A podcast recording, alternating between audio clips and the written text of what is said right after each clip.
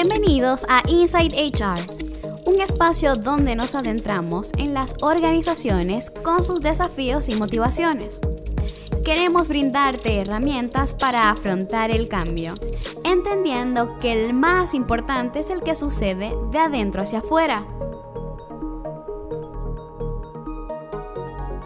Bienvenidos a esta edición de la HR Insight. Em, hoy vamos a tener el privilegio de hablar con Daniel Yankelevich, que es una persona con la que hemos tenido ya relación previa profesor-estudiante hace unos años y que para mí hoy es un placer que nos, que nos acompañen. Em, así que bueno, nada, paso a hacer una, pequeña presentación para que conozcan un poco más acerca de Daniel y, ya iremos entrando un poquito más en materia, ¿no? Eh, Daniel es licenciado en informática, tiene un PhD en la Universidad de Pisa también de informática eh, y un postdoctorado en la Universidad del Norte de Carolina, eh, igualmente en Computer Science, en informática. es profesor de la Universidad de Itela en, en el MBA. hoy es director de Práctica Global, un emprendimiento también todo dedicado al tema de manejo de datos, del data driving y todo lo que es analítica, ¿correcto, Daniel? Correcto. Em, hace parte de una fundación que se llama Fundación Fundar eh, y en el cual está trabajando y colabora directamente con temas que van muy relacionados con la parte de datos también. Eh, y tiene una formación en la escuela de vinos como parte y como hobby que logramos encontrarlo por ahí dentro de sus perfiles, dentro de su perfil de LinkedIn, ¿no? Eh, Daniel, cuéntanos hoy un poquito algo que, que, no, que, no, que no podamos encontrar en tus redes. Coméntanos un poquito más acerca de, de vos, algo que, que no podamos encontrar fácilmente. muchas gracias, Jaime. Gracias por la invitación para participar. Eh, creo que una cosa que, que, me parece que vale la pena comentar es, eh, y desde donde puedo aportar una visión distinta en, todo, en, los temas de los cuales conversemos, es esta cuestión de tener un doble perfil académico y emprendedor, que es algo que eh, no hay tanta, es decir, obviamente ahí me he encontrado, me he cruzado con muchos y posiblemente ustedes también, pero yo mantuve el perfil académico, seguí trabajando en, investigación y en eh, docencia durante en diferentes organizaciones. Estuve en la UBA, después estuve en San Andrés un tiempo, pasé por, por Ditela. Eh, pero también investigación, por ejemplo, como asesor en la, en la, Fundación Sadowski, que es una fundación de transferencia de tecnología del, del gobierno argentino. Eh, bueno, ahora en Fundar, que es la Fundación para el Desarrollo Argentina y, otras colaboraciones, y a la vez eh, fundar una empresa, digamos, eh, como, como es Practia, que, como bien vos decís, se dedica mucho a los temas de datos, pero también a temas que tienen que ver con automatización y con otros temas de informática, digamos, asociados, no, solamente lo, que es, lo que es datos, y que van muy de la mano, ¿no? Así creo que esa doble visión es algo que puede sumar. Vos sabes que a mí me, a mí me da la, la, sensación, no puedo estar equivocado, pero esto que vos decís del mundo académico, del mundo emprendedor, creo que se, el, el, mundo emprendedor por lo general llega hasta la maestría, por lo general, y con toda la furia. Creo que el que toma la decisión de hacer un doctorado es porque es, tiene una entrega muy fuerte hacia la academia. El doctorado es un research impresionante. Si ya la maestría te, te, te saca un poco de canas, el doctorado tiene que ser un research importantísimo. Y ahí creo que es esto que vos mencionabas de, es difícil encontrar por ahí personas que se dedicaron o que tienen un gran amor por la academia, que también se entreguen a la parte de los startups o el emprendimiento, ¿no? Sí, es verdad eso. Ah, de, todas maneras pasa un poco, pasa más en Estados Unidos, por ahí, en, en Europa no tanto, yo lo he visto más en Estados Unidos que acá. Pero cuando vas a, Silicon Valley, eh, hmm. te cruzas con, gente que hizo un doctorado eh, y que arma su empresa, su emprendimiento, con, la expectativa. Es otra dinámica también. Acá hay, hay casos, ¿eh? Yo, también hay algún otro caso, algún competidor nuestro también, pero, pero es más raro, es verdad que es más raro, porque cuando uno se mete en el doctorado invierte mucho en algo.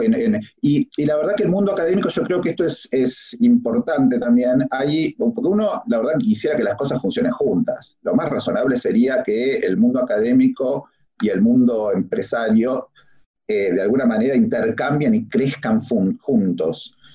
pero una de las cosas que pasa en el mundo académico se mide mucho por papers y por publicaciones. Entonces, en el mundo académico uno se mata por publicar, sin importar tanto si después eso se va a aplicar de una manera. Lo importante es la publicación. Y en el mundo profesional uno mira otras cosas, ¿no? Mira la facturación. La facturación, sí, ese es el primer punto. claro. Pero la, facturación, la, facturación, que es la, presente y la futura, ¿no? De golpe es decir, bueno, yo hago algo que hoy no facturo, no lo puedo publicar, pero sí creo en eso y creo que algún día va a tener un impacto fuerte en la gente, ¿no? Eso es correcto, eso es correcto. Mira, bueno, me alegra mucho, me alegra mucho de, poder mezclar esto aparte. Yo creo que la academia uno tiene que atreverse a enamorarse de la academia. Hay mucha gente que, que realmente eh, es como que es muy reticente. Yo me considero dentro de las personas que, que tenían muy poco, eh, digamos, lo gusto por el seguir estudiando hasta que de repente un día me levanté y dije, basta, tengo que hacer algo, no, no, no me puedo seguir comiendo yo mismo la mentira de que y que no es necesario cuando realmente lo es. Bueno, básicamente por eso estamos acá sentados, por eso te conocí. Eh, y creo que a mí el mundo de la academia, a mí en lo personal me, enamoró, me volvió a enamorar. Me volvió a enamorar porque es, es, lindo cuando ya lo haces un poco más por, por, por, gusto, cuando lo haces un poco más consciente, cuando realmente te interesa saber de dónde viene la fórmula y por qué se realizó la fórmula de esa razón, de esa manera de, de, de hacerse o de realizarse, eh, es muy diferente cuando simplemente te la entregan y a vos no te importa de dónde salió, sino simplemente entregámela, que con esto hago algo. ¿no? Creo que buscar el origen es, es fundamental, es fundamental. Así que creo que hace parte de enamorarse de esta parte de la academia, ¿no? Una pregunta también es cómo va a ser eso dentro de unos años, ¿no? Esta idea de poder... Si, si, vas, cómo, cómo hacer esta cuestión sumado a eh, el, distanciamiento, la cosa remota, ¿cuánto va a modificar? A mí, a mí me parece que la educación hoy necesita un, un, cambio importante, sin embargo creo que mm, lo uno no quita lo otro. Totalmente, totalmente de acuerdo. Uno no quita lo otro. Yo, un, un ejemplo, yo aprendí a tocar guitarra netamente por YouTube. Me acuerdo, eh, para el año 2006 salía una página que se llamaba ecords.com, que lo único que te decía era cómo poner los dedos y vos buscate la vida con el rasgueo. Fíjate cómo te sale. Y con el tiempo fui como aprendiendo un poco más, me fui metiendo, salieron diferentes páginas, diferentes eh, tutoriales. Eh, y claramente me costó seguramente el triple que si hubiese hecho un curso mucho más estructurado, pero que hoy creo que 15 años después de haberme atrevido a, aprender, eh, hoy siento la necesidad de hacer un curso de guitarra con profesor mucho más estructurado, que me quite los vicios, que me saque un poco mejor la técnica, etcétera. Entonces creo que va un poco más lo uno con lo otro. Vos por ahí lo descubrís de una manera más informal, el gusto, el placer del tema, de lo que te gusta, y, es, es, cuestión de tiempo que lo vayas encaminando a darle una estructura y un poco más de enfoque, porque en realidad la academia te da más estructura y eso está buenísimo. Está muy, muy bueno. Así que bueno. Bueno, Daniel, vamos a, entrar en este tema de tu expertise y donde la realidad es que seguramente vamos a tener muchas personas que, que tienen em, mucha intriga con esto, ¿no? Desde hace muchos años, de baja, muchos años, de hace creo que mediados de los 2000, más o menos, empieza a hablar un montón en el tema de, del manejo de los datos y cómo los datos se empezaban a convertir en el nuevo petróleo y cómo los datos empezaban a tener una información y volvían, empezaban a ser como un commodity, ¿no? Esto que, que, que hablamos de que es un commodity, pero lo tenés que procesar tenés que darle forma, tenés que em, empezar a, transformarle y a darle un valor agregado, de que por sí los datos no son eh, solos, no te dan un gran valor, sino lo que te da el valor es el análisis. Y se empezó a hablar un poco de cómo cómo era el tema de los datos y hemos venido eh, transitando diferentes situaciones, desde temas legales de qué pasa con los datos y cómo viene, quién los maneja y dónde los guardan, y etcétera, etcétera. Y, y, sabemos que hoy lo puedes utilizar en múltiples cosas, desde el momento que te tomas el auto y pones el Waze, que inmediatamente ya estás en un tráfico de datos importante de personas que te van diciendo dónde está y cómo está y cómo se va congregando eso, hasta temas que por ahí, no sé, no, no teníamos la mínima idea de, cómo se pueden manejar o qué pueden llegar a ser, pero que en el fondo tienen un manejo interesante como son las aplicaciones como el TikTok, por ejemplo. ¿Sí? Hoy eh, el tema de los datos lo tenemos mucho más eh, acentuado en nuestro día a día, ¿no? Sin embargo, tenerlo acentuado como idea no significa que esté acentuado como algo particular que se esté haciendo, que realmente se esté aprovechando, ¿sí?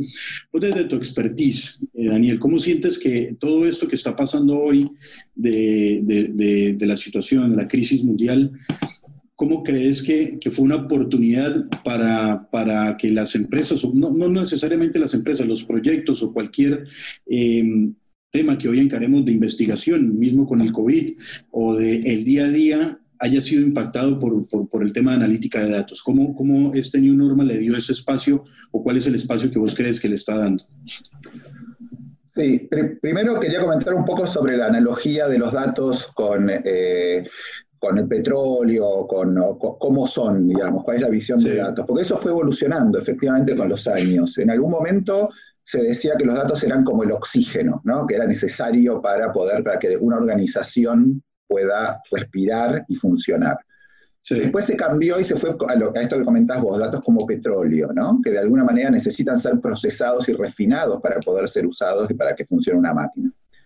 Eh, en algún momento hubo una discusión muy interesante en la cual algunas personas empezaron a decir, no, los datos son más bien como el carbón, porque hay una diferencia importante entre el carbón y el petróleo y es la cantidad necesaria para hacer funcionar una máquina. Es uno de los problemas del carbón es que uno necesita toneladas, realmente toneladas. De hecho, hay, hay eh, zonas carboníferas que tenían colinas y que las perdieron esas colinas, que pasaron a ser llanuras porque tuvieron que minar, sacar cantidades enormes para poder hacer funcionar, digamos, las máquinas. Con el, petróleo lo que pasa es que eso se baja, con menos cantidad uno puede hacer más cosas. Entonces, la etapa por la que estamos pasando es una etapa en la cual se están usando los datos en forma medio bruta, ¿no? medio, medio eh, tosca. Se toman muchísimos datos para sacar algunas conclusiones. Y poco a poco se está pasando esta etapa del petróleo, la cual estamos usando los datos en forma más inteligente y con menos datos logramos sacar muchas conclusiones.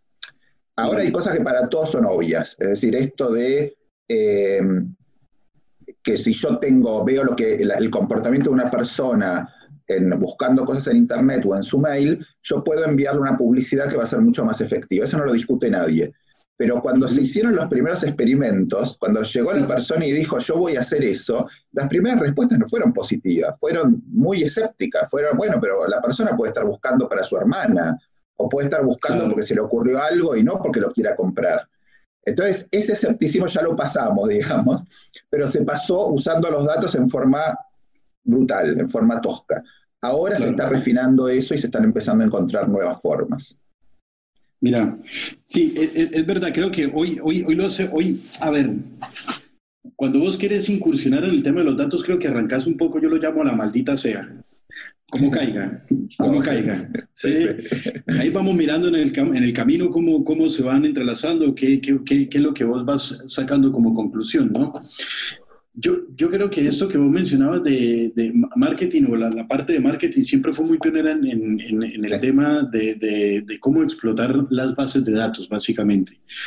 Y, y creo que fue, fue, fue tal el aporte que hicieron dentro de las organizaciones que muchas áreas eh, tratan de emular este, este, este sistema, ¿no? El tema de, de, cómo analizo yo el comportamiento, cómo mido yo la experiencia, cómo, eh, cómo puedo hacer eh, campañas mucho más orientadas, más targetizadas, cómo, cómo puedo yo evaluar todo eso de, de, de mi base, ¿correcto? ¿Cómo responde mi base a mi comunicación? Y creo que eso vos lo extrapolas a otros sentidos y a otras áreas, no, no es tan difícil lo, difícil es encontrar el criterio, me parece a mí. Es encontrar el criterio correcto sobre el cual, por qué querés aplicar los datos en otro proceso. todas las metodologías de uso de datos, todas, todas las personas que trabajan en esto coincidimos en una cosa. Hay muchas diferencias, algunos van más para un lado, les gusta una técnica u otra, pero lo que todos coincidimos es que lo más importante a la hora de empezar un proyecto con datos es la pregunta de negocio, la pregunta concreta que uno quiere responder. Esa ¿Para pregunta. Qué lo necesitas? claro, exactamente. ¿Qué voy a responder? ¿Qué es lo que quiero hacer? Quiero entender de una serie de candidatos eh, que estoy evaluando para la empresa cuál es el mejor, o quiero entender eh, quién debería promover a un determinado, tengo un opening y quiero saber quién, voy a, quién, quién está bueno para promover a ese lugar, o eh, quiero seleccionar gente para un determinado en que necesita un entrenamiento o que necesita determinado tipo de, de, soporte eh, especial. Bueno, todos estos son temas que tienen que ver con, con, las áreas de recursos humanos y que se responden muy claramente con, con, datos. En esta situación particular de, de la pandemia, una cosa que hemos visto es la profundización de las tendencias que se venían dando. Eh, es decir, la pandemia funcionó como un catalizador, en muchos casos catalizador de tecnologías o de, formas de trabajo. Por ejemplo, el teletrabajo es el ejemplo que todos estamos, digamos, lo estamos viviendo ahora. Si posiblemente en otro momento esta reunión lo hubiéramos hecho presencial, ahora la tenemos que hacer remota. Todos estamos eh, usando todas estas plataformas, Zoom o cualquier otra, para eh, poder comunicarnos y teletrabajar. Eso es algo que se venía dando, es una tendencia que existía y se profundizó. Otra tendencia es la digitalización, y estas tendencias del uso de datos eh, también se venían dando, permiten ganar e-, efectividad, permiten ganar eficiencia, permiten mejorar la experiencia tanto de clientes como de, las propias personas de la organización. Y en ese sentido, la, la situación actual lo que hace es profundizar esa tendencia y hacer que las cosas vayan un poquito más rápido. Claro, te profundiza todo aquello que está en tendencia a salir como todo aquello que se veía como un problema también, ¿no? Porque, Por supuesto, sí. O sea, lo bueno y lo malo, te profundiza lo bueno y lo malo. Por supuesto, sí, tal cual.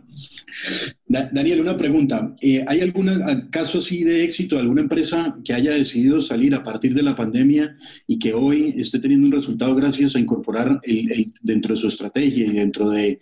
Eh, lo que pudo palpar un poco más dentro de toda esta pandemia, haber, haber salido un poco más a través de los datos?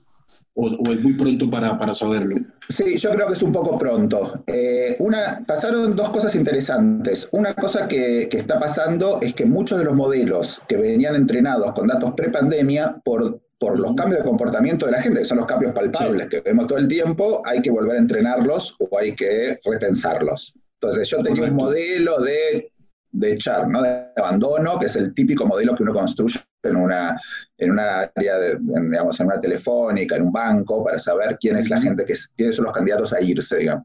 Ahora, eh, ese modelo entrenado con datos pre-pandemia y cambia, cambia porque pasa a ser una, una eh, una situación distinta en la cual la gente cambió sus prioridades, funciona de otra manera, toma otro tipo de decisiones y tengo que, y eso se refleja en el modelo, tengo que volver a entrenar. Eh, yo, hay empresas que están incorporando más tecnología, por ejemplo, desde el, desde el punto de vista de automatizar procesos, automatizar determinados procesos, y eso le permite conseguir mejores datos. Genial, sí, totalmente. Vos, eh, sabes, a nosotros eh, nos pasó algo particular. Nosotros habíamos preparado em, la salida de diferentes productos, ¿no? Eh, un caso que lo, cuento que es fantástico, que nosotros habíamos desarrollado toda una herramienta de clima organizacional con preguntas y con una estructura muy prepandemia. Y teníamos el lanzamiento para principios de abril.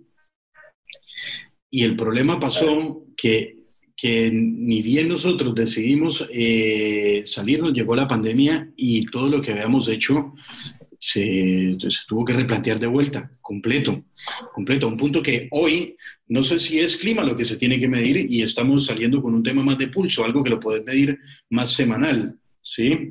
No, no, no, no, no que esperas dos o tres meses, porque en dos o tres meses pasaste una montaña rusa de emociones tremenda que, te cambia absolutamente todo. Sí, tal cual. Y, eh, quería comentar una, lo que yo creo que es una ventaja eh, que tiene PDA Internacional en estos temas, y es que de alguna manera ustedes ya tienen datos organizados, tienen una gran cantidad de datos los, y los datos de las organizaciones los organizan y los estructuran, lo cual permite mucho más rápidamente trabajar sobre esos datos. ¿no? Vos sabés que, que nosotros hace unos años habrán sido tres, tres o cuatro años, nos empezamos a dar cuenta de que habían clientes que utilizaban los datos de PDA dentro de su analítica de datos, Daniel.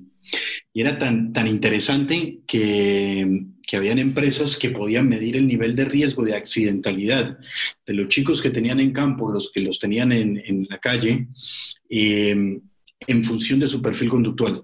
Entonces eso lo hacían con un cruce con perfil performance, hacían un cruce con diferentes eh, puntos de información, es decir, bueno, cuántas veces eh, eh, propensión a accidentes, etcétera, etcétera, y en función de tu perfil podían medir la propensión que tenías a tener un accidente o no en, en el área, ¿no? Sí, pasan dos cosas. Por un lado, eh, tener ya la idea de tener benchmarks, de tener, de alguna manera, poder compararse es, es, muy importante, ¿no? Y poder de alguna manera ver cuáles son los casos que de alguna manera salen de esa, de esa normalidad, son outliers para un lado, para el otro, y que se comportan en forma distinta, con mejor resultado, peor resultado. Y si eso es sistemático, uno empieza a aprender cosas nuevas. es la organización que aprende. Siempre hace años que venimos hablando de organizaciones que aprenden, y sin saber muy bien qué quería decir, acá es clarísimo, es clarísimo. Vos tenés un dato concreto sobre comportamientos de la gente que lleva a un determinado resultado. Eso es, es muy valioso. Claro, y, eh, te lleva a confrontar muchas veces ideas que vos creías que eran tan así y que al final de cuentas no importa qué es lo que piensa el directivo o el gerente o mismo el CEO, lo, que, lo importante es lo que te demuestra el resultado y el dato. Yo recuerdo alguna vez, eh, fue fantástico, eh, estábamos probando, yo recuerdo, eso habrán sido cuatro o cinco años, estábamos probando los colores de la página, una cosa de esas que uno a veces enrosca y se engancha en unas discusiones como medio sin sentido, ¿no? Y recuerdo que eh, uno de los socios fundadores, que es eh, Andrés, que viene de la parte de Haití, decía, me decía, Jaimito, acá no importa si a vos te gusta el color, si a mí me gusta el color, si a, a la gente de la empresa le gusta el color, me puedes poner el color que quieras. Lo importante acá es cuánto tiempo permanecen las personas en eso. Si realmente, si realmente es atractivo o no. Y ahí nos quedó a nosotros algo fundamental que fue, acá no importa a quién le parece si les gusta estéticamente o no. Acá lo importante es tener la respuesta del otro lado. Bueno, permíteme contarte una, anécdota de eso que, ah. que, a veces a mí me gusta recordar. Eh, la, primera vez que se hizo un sistema de recomendación para un carrito de compras eh, fue en Amazon y lo hizo un ingeniero que se llamaba Greg Linden. Cuando, cuando a, este ingeniero se le ocurrió hacer, dijo, bueno, cuando una persona está comprando, no sé, un juguete a pilas para regalar al hijo, le voy a recomendar que compre las pilas, porque viene sin, sin la batería, bueno, las compre adicionalmente. Entonces, le voy a recomendar algo más, que la gente en general compre en conjunto con lo otro. Entonces, si compra el celular, le voy a recomendar el cargador o la, funda o lo que sea. Eh, cuando propuso eso, le dijeron, no, esto tiene un problema, va a bajar la conversión, porque la gente va a distraerse mirando otras cosas y no va a ir a comprar y una discusión grande y de hecho ahí hubo un jefe, como el jefe que vos comentás, que digamos el, fundador de, PDA, que dijo, bueno, vamos a hacer un experimento. Y fue la primera vez que se empezó a, usar test AB eh, de esta manera, ¿no? Fue la primera vez que se hizo un test AB para definir si se iba a incorporar o no esa funcionalidad. Y el, eh, experimento fue terriblemente exitoso fue sin duda exitoso y ahí fue que empezaron este tema de los carritos de compra. Pero creo que la curva de aprendizaje. básicamente, sabes si vas de, frente a un muro o tenés de verdad la vía de la autopista. Totalmente. Pero fíjate que ahí hay una, un cambio enorme en las organizaciones, que por ahí no, no, hay mucha gente que no se da cuenta de lo profundo que es ese cambio, que es pasar de lo que dice el jefe es la palabra clave y por ahí el jefe lo decide en función de su estómago, de su propia experiencia o de, sus, la gente que tiene cerca, a yo voy a tener evidencia. Me voy a basar en un sostén de datos, digamos, en un en corpus de data que me va, que, con el cual voy a poder validar mis hipótesis. Y eso es muchísimo más fuerte. sí, sí, totalmente. Antes nos manejábamos tremendamente, o sea, era muy eh, claro el manejo sobre sensaciones. Y, Totalmente. Y, no nos atrevíamos nosotros a cuestionar esa sensación, a cuestionar. A uno mismo le pasa dentro de la dirección de que decir, no, eso está mal. ¿Y por qué? ¿Porque a vos te parece? No. Claro. O sea, no, está, todo bien con la experiencia que uno tiene, está todo bien con el conocimiento que uno tiene, pero esto lo tenés que poner en la guerra. O sea, una vez lo pones, lo expones, expones A, B, C si querés, eh, y acá se trata del que más éxito tenga, no el que le parece al CEO, al directivo, al founder bueno, Bien. Sí, totalmente. Y, en gestión de talento, yo creo que hay dos cosas que, son bastante digamos que pasan bastante seguido, que es eh, que son dos trampas. Una es la trampa de pensar de que lo que está cerca es lo que hay, ¿no? Lo que yo conozco, yo conozco a esta gente, a esta persona la conozco y le tengo más confianza. Por ahí hay alguien que no conozco y que, y que puede llegar a ser mejor o que tiene un potencial que, que yo podría desarrollar, ¿no? Y por otro lado, el, la, la, trampa del confirmation bias, ¿no? Del, del, sesgo de confirmación, que es yo busco sí, sí. los datos, busco, trato de confirmar lo que ya sé. Entonces, yo esta persona no me gusta, entonces lo que hago es, y cualquier es que cosa que hace, claro, tal cual. Claro.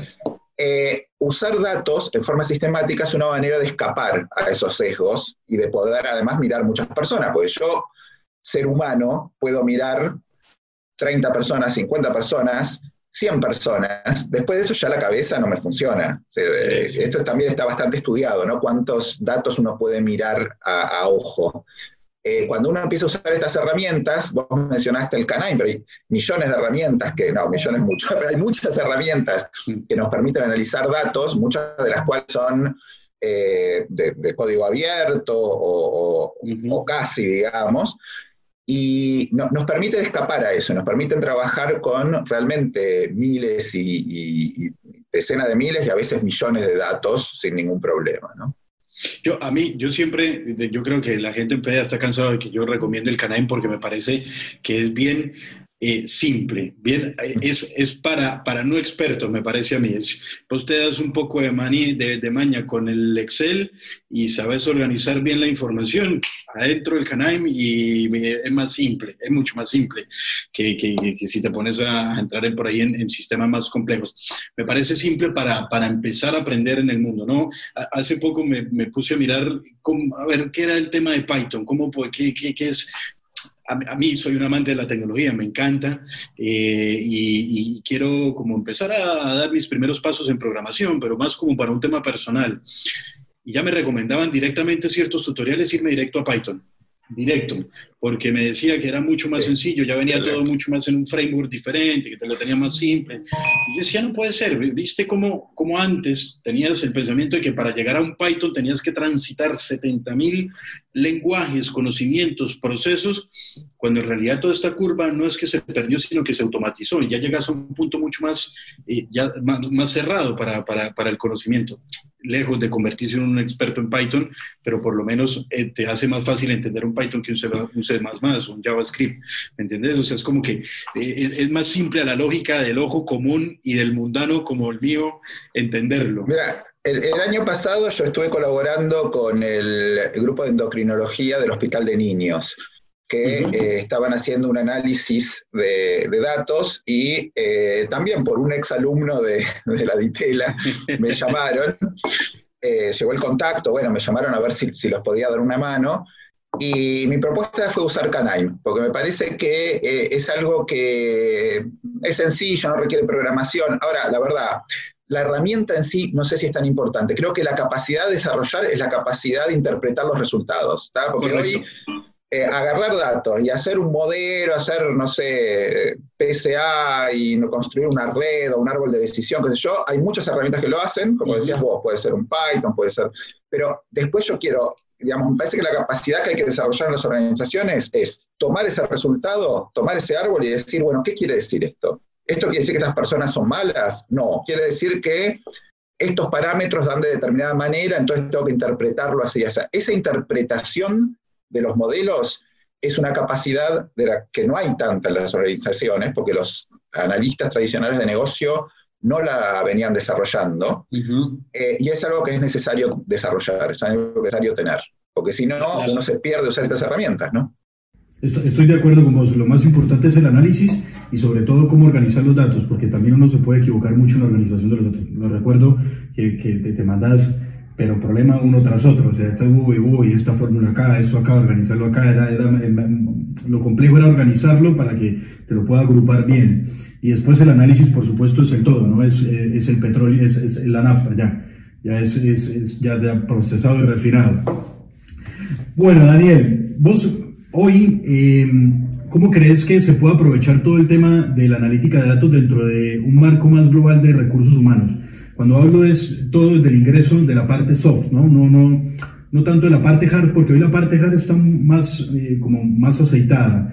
La parte del payroll, la parte de, toda la parte más dura es como que ese dato siempre existió y por lo general tenés dato numérico eh, ya cerrado. Lo que siempre fue una incógnita era la parte soft. ¿Cómo, cómo hago yo para empezar a meter analítica en toda la parte de desarrollo, en la parte de capacitación, mismo en la parte de selección también? ¿Cómo crees que la, la parte de analítica de datos se pueda empezar a dar un, aporte importante dentro de la industria en la parte soft, dentro de recursos humanos? Bueno, la verdad es que hay muchas iniciativas en esa dirección. Hay iniciativas que van desde eh, incorporar algunas técnicas nuevas, como puede ser análisis de redes, por ejemplo, eh, y dentro de eso hay, hay, hay, mucho trabajo que se está haciendo en analizar, por ejemplo, las redes de comunicación en una organización. ¿Quién manda mail a quién?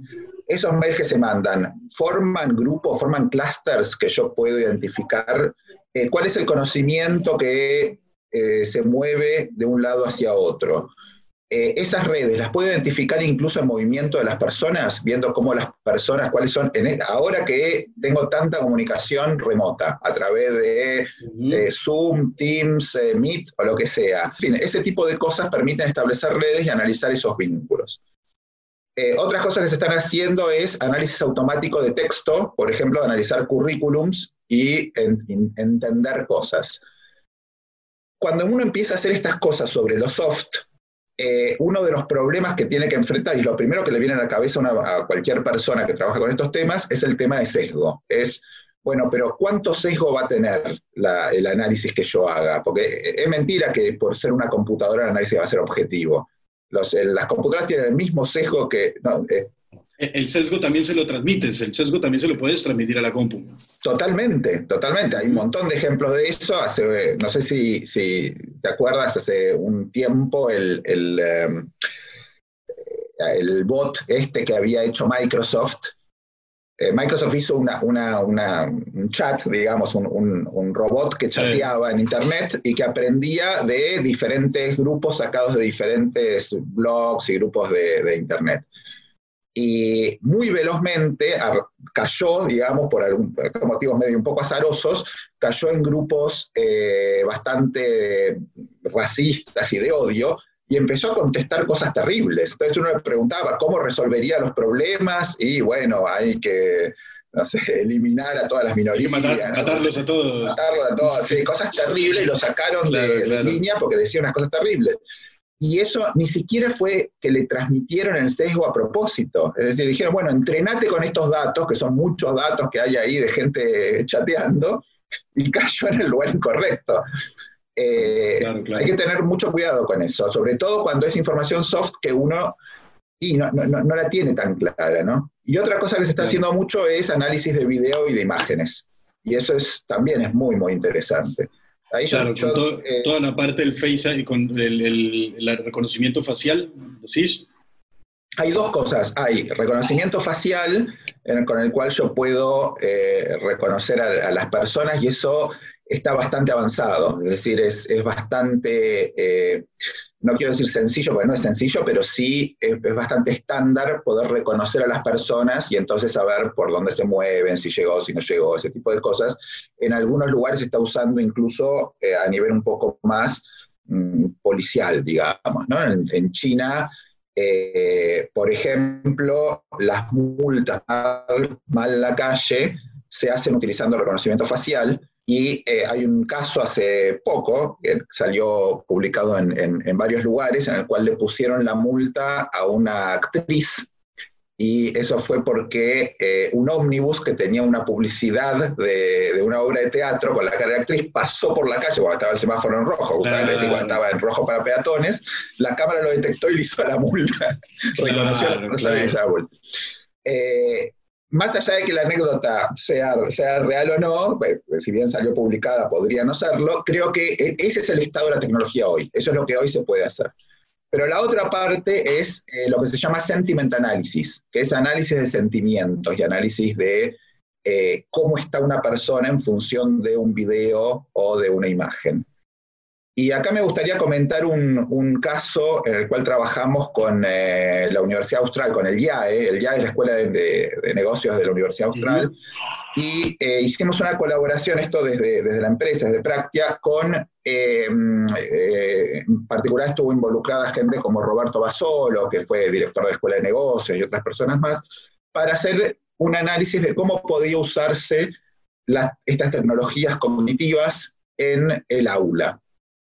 Y ahí entra no solo el, reconocimiento, digamos, de la persona o reconocimiento de la voz y tomar la voz y ver cuánto participan las diferentes personas, sino también si una persona está contenta, está triste, en función de tomar algunos parámetros de la cara. ¿no? Hoy hay muchos sistemas cognitivos que permiten hacer eso, ver, una, ver la persona y decir, está contenta, está triste, está aburrida, se duerme, y para estos experimentos utilizamos eh, imágenes a través de cámaras, usamos, eh, bueno, el sonido, tuvimos que poner micrófonos direccionales bastante poderosos porque los micrófonos normales no, no se llegaba a capturar, pero también probamos otras tecnologías, como por ejemplo, hay unos aparatitos que miden una especie de electroencefalograma y que son portátiles. No sé si, si los viste ya funcionando. En, marketing, eso lo estaban trabajando más en marketing no sensorial. Ay, se me escapa. Hay un tipo que trabaja mucho con eso, Jürgen Klarik, que hace un, tiempo lo, había leído. Exacto, hay, hay, bastante eso en marketing y hay mm. bastante. Bueno, pero nosotros hicimos la prueba con los aparatos que nosotros usamos son de marca Emotive, que es una startup, bueno, ya no es tanto startup, ya tiene sus años, pero. Esos, casos, esos cascos se desarrollaron más a nivel eh, de ejército, ¿puede ser?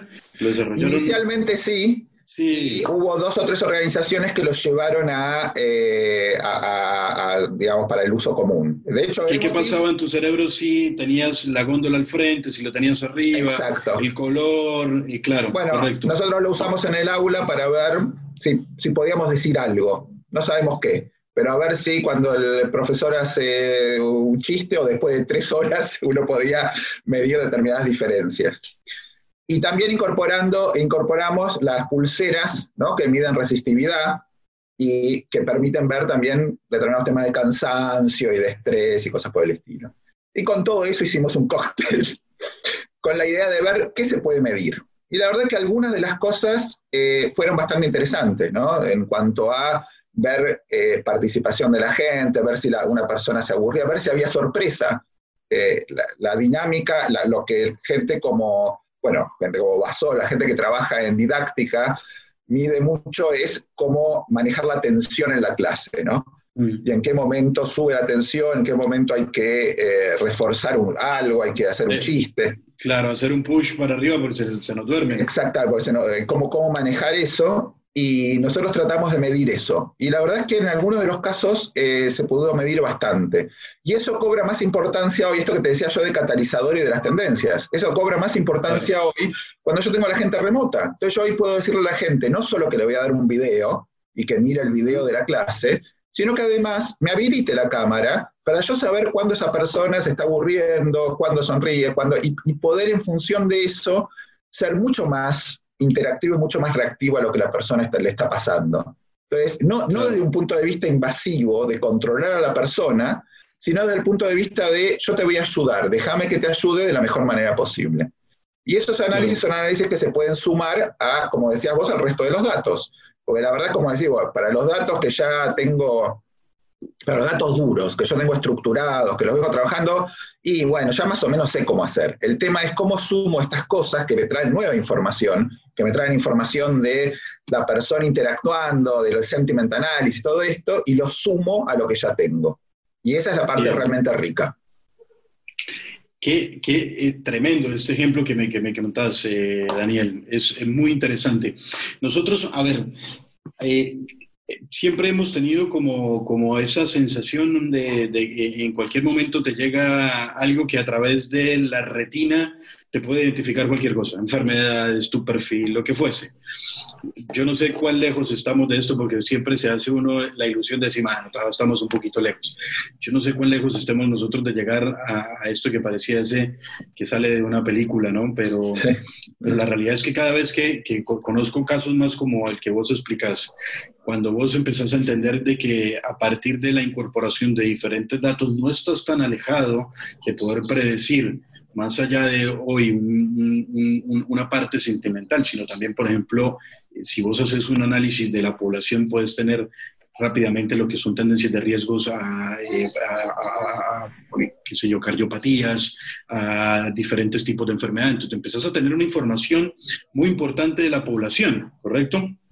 Sí, Todo esto es como, es, es como, eh, eh, es, es, muy excitante, está buenísimo que estemos evolucionando hacia esto claramente siempre de una parte más controlada, de, la parte de la privacidad también, que es, es, es, algo que yo creo que el problema no es entregar los datos, sino el problema es cuando lo entregas con nombre y apellido. ¿Me entiendes?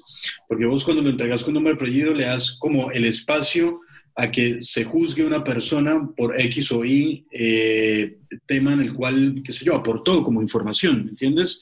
Entonces, eh, hay una gran responsabilidad en manejar los datos. Creo que hoy en América Latina eh, nos estamos acercando un poquito más a legislación tipo de, de, datos como la tienen hoy en Europa, como el GDPR, pero aún así nos falta mucho porque creo que todavía estamos como muy verdes en ese aspecto, como que todavía eh, hay, hay, hay, muchas cosas que pasan acá y que todavía no nos estamos dando cuenta de, de, cómo nos están haciendo esa toma de datos y cuál es la información que se está analizando de nosotros, ¿no? Es, es importante hoy cuando nosotros hacemos todo, eh, cuando queremos incurrir en el tema de los datos, que a nosotros nos pasó también, que es, hay que tener muy en cuenta toda la, la parte legal de esto, no es simplemente tomo los datos de manera arbitraria y los voy incorporando y voy haciendo el análisis, sino también tener en cuenta qué tipo de datos vas a recolectar, cómo los vas a usar con responsabilidad eh, y qué apertura le vas a dar a esos datos también, ¿no?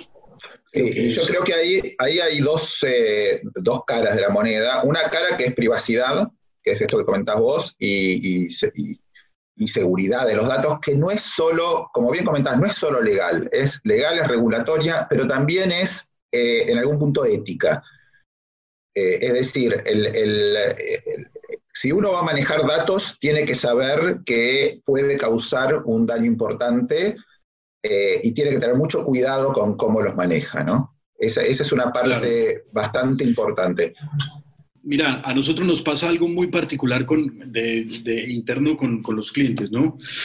Vos en, en, PDA puedes llevar a, a, traducir variables comportamentales de tu puesto de trabajo, lo que vos estás esperando de tu puesto de trabajo, nosotros siempre tenemos un, caso que nos reímos, ¿no? A una persona muy extrovertida no la puedes poner a darle eh, como analista de créditos, porque termina repartiéndole créditos a todo el mundo sin importar el riesgo que puede tomar, porque es muy importante para esa persona, se deja como ver mucho desde la parte más, más humana y más, eh, digamos, de orientación hacia las personas, ¿no? Entonces, siempre tenemos como, como ese digamos, ese chiste interno. Pero, pero más allá de eso es como, como nosotros desde la misma responsabilidad como empresa le tenemos que decir al cliente, ojo, ojo, que una correlación te da un número. El PDA es una información adicional, pero muchas veces si tenés una correlación por debajo del 80%, lo sacan del proceso y decís, no, para, no, es, es importante que entiendas el porcentaje que tenés de correlación. Es difícil que tengas una persona 100%, porque por ahí también hay muchas empresas que quieren Superman, ¿no? Quieren que patee con la derecha, pero también con la izquierda. Quiere que sea alto, pero también bajito. Quiere que sea gordito, pero también flaquito. Quiere que hagan de todo. Y, lastimosamente vos no puedes hacerlo. Sos paciente, te dedicas a la calidad o sos más dinámico y manejas frentes, eh, varios frentes al mismo tiempo. Exactamente. Una de las dos. Además, si uno, arma, si, uno, arma, un ejército, no son todos Napoleón. Si uno necesita un Napoleón, necesita un general, pero también necesita un cocinero, necesita alguien que le haga, que necesita soldado, necesita diferentes. Es decir, hay muchos roles en una organización, ¿no? Correcto. Entonces, esa responsabilidad de también transmitirle a los mismos usuarios de los datos, porque hoy, hoy ¿qué pasa con esa correlación? Esa correlación la puedes llevar a análisis de datos porque tiene toda la parte comportamental del puesto que lo correlaciona frente a los diferentes candidatos de la empresa para hacer promociones internas, para contratar, para capacitar mismo, para entender cuál es la, la parte de capacitación y cómo capacitarlo a esa persona hay que tener un cuidado tremendo en el mensaje que se le dan a los clientes también para que no cometan arbitrariedades también con los candidatos. ¿sí? Porque creo que uno está muy sesgado en el pasa o no pasa, en el blanco o negro, no entiende muchas veces los matices que pueden traer, no entiende que es una mezcla y una variable de diferentes aspectos y puntos de vista, desde la experiencia, tu perfil, eh, lo que te gusta, eh, es un montón, es, es, holística la cosa. Sí, y fíjate que eso también tiene que ver con lo de eh, la interpretación de los, de los resultados, ¿no? Eso que te comentaba antes de desarrollar la capacidad de, digamos, de, de leer resultados numéricos y pasarlos a, la situación de la organización, que no siempre es directo, no es que me da 90 corto, me da 60 no lo quiere, es, una cosa un poco más compleja, ¿no? Y aprender a hacer eso. Y en el caso de inteligencia artificial, cuando empezamos a usar estas técnicas de inteligencia artificial, esto es todavía peor, se complica mucho más, porque empiezan a aparecer cosas que no sabíamos qué están pasando, ¿no? Esto que te decía del sesgo, de cuánto, qué, decisiones toma un sistema de inteligencia artificial, no siempre es obvio lo que está pasando atrás. Eh, hay un, sitio muy interesante que yo se los recomiendo, si nunca entraron, que vayan a mirarlo alguna vez por lo menos, que se llama eh, moralmachine.mit.edu es del MIT, ¿no? de la universidad, y eh, lo que hicieron es una, una, especie de juego, que es esta Moral Machine, en la cual uno entra y tiene que decidir qué debe hacer un auto autónomo en determinadas situaciones. Por ejemplo, este auto autónomo lleva dos personas y va a atropellar a alguien. La única manera de evitar que atropelle a esa persona que acaba de cruzar eh, inesperadamente es chocar contra la pared y matar a las dos personas que lleva encima. Y si no, va a atropellar y va a matar a la persona. ¿Qué hace? ¿Qué decisión toma? Bueno, nada, seguirá en este caso. Ahora, ¿qué pasa si en vez de ser una persona son tres nenes? ¿Mato a las dos que vienen en el auto? Ahora, ¿qué pasa si, no sé, y hay infinitas situaciones? Bueno, esta especie de juego, que no es tan juego que armaron, lo que permite es, por un lado, cuestionar las decisiones morales que toman los sistemas de, inteligencia artificial, pero a la vez cuestionar nuestra propia situación. Porque, por ejemplo, una de las cosas que pasaba al principio de todo es que había mucha gente que decía no, digamos que era de alguna manera muy altruista y decía no, si yo estoy yo solo y van tres personas, que me mate a mí. y después, le, preguntaban, y, después, le preguntaban, ¿vos subirías a un auto que tiene esa situación, que sabés que frente a una situación así te va a elegir matarte a vos en vez de... No. No, no, no. Había como una paradoja, ¿no? Entre cuánto estamos dispuestos a tolerar un sistema de inteligencia artificial que funcione así y eh, qué es lo que creemos desde un punto de vista teórico, ¿no? Claro, claro, claro, claro, totalmente. Bueno, Daniel, ¿vos cómo, eh, cómo crees que todo esto que venimos hablando no, de, inteligencia artificial, eh, de esto, de, la parte de, cómo puedes empezar hoy a mezclar eh, la parte ya sea de, sentimientos, emociones, el perfil de las personas, la parte cómo, cómo es su perfil conductual? por todo esto es un cóctel de información tremendo. ¿Viste? Eh, y es, puede llegar a ser muy potente cuando lo puedes mezclar de la manera correcta. ¿Cómo crees que esto pueda llegar a cambiar nuestro futuro dentro, ya sea, la pregunta son dos preguntas, ¿cómo crees que cambia el futuro como organización, más allá del aprendizaje, porque ya entendemos que es la forma de aprender, y cómo crees que le cambia la vida a los colaboradores? ¿Cómo crees que pueda impactar en los colaboradores? Voy a empezar por la segunda. Eh, hay una visión de que la, inteligencia artificial puede reemplazar a la gente y tomar muchos trabajos, y que, puede pasar, digamos, sin lugar a dudas. La pregunta es si ese es el principal modelo de uso de la inteligencia artificial. Yo creo que por lo menos en el mediano plazo no. En el mediano plazo estamos yendo a modelos en los cuales la inteligencia artificial potencia a las personas, es como una herramienta eh, más fuerte, ¿no? En la misma manera que cuando apareció Excel, lo que hizo, ¿no? Las planillas de cálculo, hicieron que las personas que trabajaban mucho con papeles o, usaban la computadora solo para los cálculos, después volvían al papel, pudieran organizar los datos de una manera y los, le ganaron en productividad. De la misma manera, inteligencia artificial puede ser un, agregado, pueden ser asistentes para que la gente sea más productiva. Va a eliminar algunos, eh, algunos trabajos más clericales o trabajos de, bajo nivel, trabajos repetitivos, puede ser, pero eso eh, es medio independiente la inteligencia artificial. Eso va a pasar de todas maneras por, porque, por cómo se está moviendo todo el resto de la tecnología. Ahora, eh, yo, no, yo creo que mi, visión en ese particular es más bien optimista. Es una visión de que vamos a contar con, eh, con, con, una herramienta muy poderosa que nos va a permitir funcionar mejor. Después depende de las personas cuánto lo pueden aprovechar o no.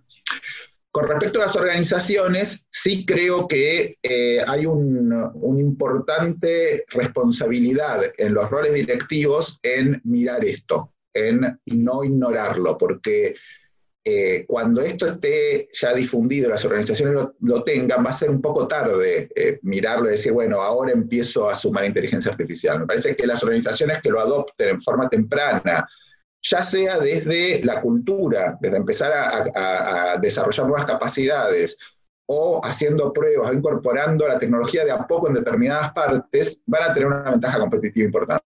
Claro. Entonces me parece que hay una responsabilidad de los líderes organizaciones en entender esto y en fijar una visión, no necesariamente en, el detalle, pero sí en fijar una visión de no, me parece que en nuestra organización inteligencia artificial tiene que jugar, o, el análisis de datos tiene que jugar determinada, determinado rol. Tenemos que ir para allá. Y después, bueno, eh, marcar ese rumbo es la responsabilidad de los líderes, que es lo que le va a permitir a las organizaciones ser más competitivas. Claro. Yo, eh, hace unos años, me acuerdo en una charla, que, que un evento que fuimos de idea, estaba una chica, no recuerdo en ese momento el nombre, era una chica como de 18, 19 años, 20 años, 20 años, decía que tiene, trabajaba en Accenture y estaba como ponente en, el, en el evento de IDEA. Y esta chica lo que fue a explicarnos fue cómo a partir del ingreso de ella, a ella no le preocupaba su posición, ni si se iba a quedar con o sin trabajo. Lo único que le importaba era hacer las cosas en el menor tiempo posible. Y empezó a automatizar muchos procesos. ¿Sí? a un punto que automatizó 100% su puesto laboral. Inmediatamente la llevaron a otra posición a empezar a automatizar y, empezar, se, empezó a hacer una, como una especie de rol de automatización de procesos dentro de Accenture. Me pareció fantástico, maravilloso. ¿Por qué? Porque el primer miedo es como cuando llegó... Em, no sé, a ver, yo me lo imagino, no, claramente no estuve en la época, pero creo que cuando llegó el auto eh, puso en pánico a los que vendían caballos. ¿Entiendes? Es como que el que vendía caballo y dijo, no, el auto es malísimo, te, te, das un palo, etcétera, etcétera. los miedos siempre están. Pero yo, yo en ese sentido soy más romántico en la idea que, que espero del futuro con todo esto. Porque la realidad es que si podemos poner a trabajar las máquinas, que trabajen las máquinas, ¿me entiendes? Que nos, o sea, que se pongan a trabajar las máquinas, uno está para supervisar el proceso, para entender la lógica, para dar un aporte mucho más sensato y humano en el momento en que haya que darlo, pero que la mayor parte del tiempo los que estén generando ese movimiento de dinero sean las máquinas y que tengamos una sociedad mucho más justa eh, y en ese sentido mucho más... Eh, justa en, en, mismo desde el ingreso, mismo desde, desde las tareas que haces, y mismo desde muchos aspectos, porque tenés múltiples cosas que, que, te pueden automatizar lo que antes la gente no quería hacer o lo que la gente no se siente cómoda haciendo o que simplemente podemos hacer algo para lo que vinimos a este mundo que fue a disfrutarlo. Básicamente es eso. Entonces, yo creo que con la inteligencia artificial y con el machine learning y con muchos aspectos que están saliendo hoy, lo que nosotros tenemos que buscar es ese espacio no para hacer más, para trabajar más y ya tengo una máquina que me lo hace y entonces ya puedo dedicarle las 10 horas a otro tema. No, creo que esto lo que nos va a ayudar a nosotros es a poder disfrutar un poco más el día a día, disfrutar de las cosas más esenciales de la vida y en ese, en ese aspecto yo como que tengo una visión más de que no es que viene a acabar con el trabajo, sino nos viene a dar una mano para que nosotros podamos tener más tiempo para disfrutar. No, me, me, parece genial porque yo estoy 100% de acuerdo con eso. Sí, yo creo que puede sonar paradójico, pero de alguna manera incorporar máquinas y automatizar los procesos, incorporar inteligencia artificial que de alguna manera resuelva parte del trabajo, nos va a permitir ser más humanos, porque nos va a permitir dedicar tiempo y esfuerzo a cosas que tienen que ver con el contacto humano, con cosas que hoy por ahí no hacemos porque no hay, no hay gente suficiente o, no, o, No hay tiempo. No hay tiempo, no hay tiempo. El tiempo es lo más importante de todo y esto nos permitiría liberar tiempo. Después depende de la sociedad, de todos, que lo sepamos aprovechar que lo podamos dirigir en la, en la dirección correcta, ¿no? Pero la verdad que si yo pudiera tener más gente eh, no sé, haciéndole compañía a ancianos para charlar un poco, o, ayudando más en la educación de niños, o lo que sea, o como decimos, disfrutando más. Y la verdad que si yo puedo mantener el nivel de productividad, eh, por ahí se puede armar las cosas de otra manera, ¿no? Nos puede permitir armar las cosas de otra manera como sociedad. Claro. Daniel, una última pregunta, así como para, para las personas que por ahí nos, nos, nos vayan a escuchar, nos estén escuchando. Em, ¿Vos crees que hoy es posible, independientemente del tamaño, la industria o lo que fuese, hay un espacio para cualquier empresa que quiera incorporarse eh, o quiera empezar a entrar dentro de la parte analítica de datos en sus recursos humanos? Eh, ¿O tiene hoy un poco más de, límite para ciertas organizaciones. No, yo creo que sí, que totalmente. Eso eh, se puede, cualquier organización puede hacerlo y eh, no es necesario tener eh, ya enormes cantidades de datos, se puede hacer por ahí con un poco menos de datos y se pueden ir incorporando en forma gradual estas tecnologías, ¿no? De alguna manera ir probando con cosas que ya son un poco estándar en el mercado, empezar a entender cómo funciona esto y a partir de ahí ir creciendo. ¿no? no me, me parece que hoy esto es algo que aplica a todo tipo de organizaciones, eh, incluso pymes. Hay, hay pymes eh, acá en, Argentina que están usando estas tecnologías. Eh, tímidamente, ¿no? Porque la verdad también, bueno, si una pyme tiene cinco empleados, no voy a usar en recursos humanos esto, que por ahí pero ya cuando empiezo a tener más gente y me doy cuenta de que por ahí no es caro y que puedo hacerlo, bueno, empiezo a incorporar, ¿no? no, no, no, no es una restricción el tamaño. Claro, a ver, yo creo que el otro día hablaba con Adrián Gilaver y me decía algo que, que estoy totalmente de acuerdo, que es los recursos humanos somos todos dentro de la empresa, no importa si perteneces vos al departamento de recursos humanos, porque los recursos humanos cuando lo trabajas desde el área de lo que sea, administrativa, comercial, en el caso de PDA, consultoría, de producto, de marketing, de lo que, fue, de lo que sea, pues sos el responsable directamente de que las personas de tu equipo estén lo más eh, satisfechas posible dentro del proyecto, ¿correcto? Y cuando vos llevas todo el tema de inteligencia artificial eh, y, y, pensar, decir, bueno, eso solamente lo puedo meter dentro de recursos humanos, creo que ahí hay un error completo, porque vos no puedes empezar a trabajar solamente por sectores. Vos cuando empezás a meter este tipo de tecnología, tenés que abarcarla completa. ¿Por qué? Porque este resultado te va a servir también para la performance del equipo comercial. Este resultado también te va a servir para tener unas mejores campañas. Este resultado te va a servir para poder tener un mejor proceso de onboarding, un mejor proceso de selección. Te va a servir para tener, eh, inclusive, eliminar factores higiénicos que antes, por temas administrativos y burocracias administrativas, se pueden, eh, pueden llegar a complicar muchos procesos internos dentro de las empresas eh, también te lo puede solucionar. Entonces creo que es, es si bien uno, uno, trata de ingresar por ciertas áreas, la realidad es que es un tema muy, muy holístico, muy completo, que te cubre completamente la empresa.